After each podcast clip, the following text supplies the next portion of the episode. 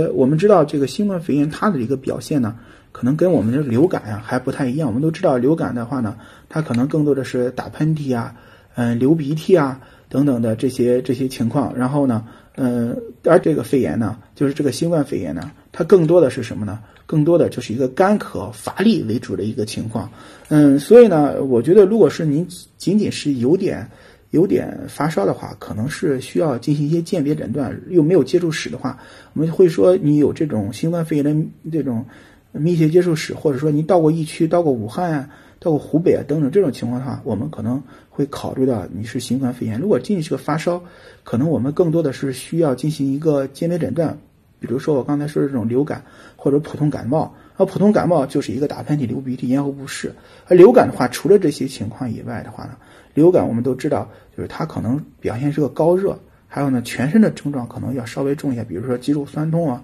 头疼啊，还有就是恶心等等，就是其他的一些伴随症状的一个情况。仅仅是发热的话呢，嗯，没有什么胸闷气短，没有这种呼吸困难这种嗯情况的话呢，嗯，我觉得呃再加上稍微比较年轻，也不是说大于六十岁这种老就大于六十岁这种这种情况下，没有。嗯，之前高血压啊，什么慢性肺病这种基础病史，那您可以在家里观察一下。那居家观察的话呢，也不是说一味的观察，可能我们需要注意一下，您有没有就是发烧没有控制。如果发烧持续一周仍然没有好转，仍然是一个高热的状态，可能还得该需要医院。另外，在这种居家观察过程中呢，